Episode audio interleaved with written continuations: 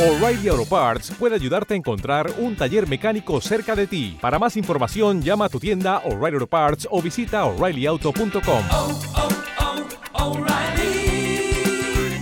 oh, Parts. Episodio 105, reseña del concierto de Hammerfall y Halloween en Costa Rica. Bienvenido al podcast Colmillo Rockero. Colmillo Rockero. Un podcast dedicado al hard rock y el heavy metal con Andrés Brenes y Juan Carlos Blanco. Y en este espacio tenemos historias, datos, entrevistas y comentarios de rockeros y para rockeros. Comenzamos.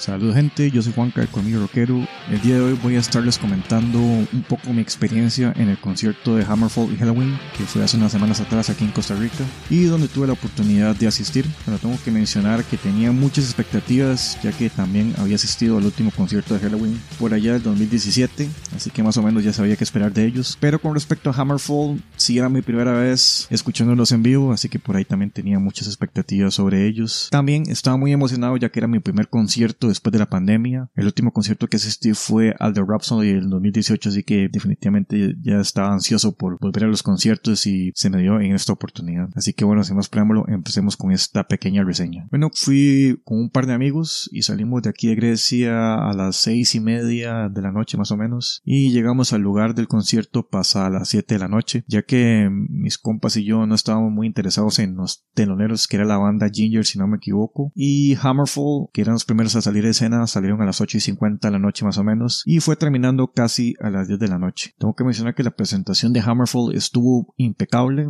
el setlist bastante variado entre lo más viejo y algunas canciones de su último disco y bueno, el público quedó bastante satisfecho con la presentación de Hammerfall que en mi opinión estuvo 10 de 10 definitivamente, un gran show se tiraron los chicos de Hammerfall. Finalmente Halloween salió al escenario tipo 10 y 15 de la noche y su setlist estuvo igualmente impecable, la banda conectó muy bien con el público, sobre todo Andy Darius, quien habla español, pero igualmente el resto de la banda transmitió su simpatía con el público tico, así que la presentación de Halloween estuvo igualmente 10 de 10 un gran show por parte de estos chicos de Halloween. Con respecto al venue, era mi primera vez en Pedregal y me pareció un excelente lugar para conciertos, ya que tiene amplio parqueo, es bastante seguro, hay facilidad para tanto para llegar como para salir del lugar y queda bastante cerca tanto para la gente del gran área metropolitana como los alrededores, así que definitivamente fue una gran escogencia ese lugar. El venue cuenta con baños propios, además de baños móviles por parte de la organización y también cuenta con un área de comidas, fue algo que me gustó bastante definitivamente. En general salió muy satisfecho tanto con el concierto como con la organización. Mención especial por ahí a la gente de Blackline por la gran organización y el esfuerzo de traer a tan grandes bandas como ya nos tienen acostumbrados al público metalero de Costa Rica desde hace bastante rato. Así que una felicitación para ellos. Bueno gente, con esto concluimos esta pequeña reseña. Como siempre invitarlos a que sigan a Colmillo Rockero en las diferentes plataformas disponibles. Pura vida y rock and roll.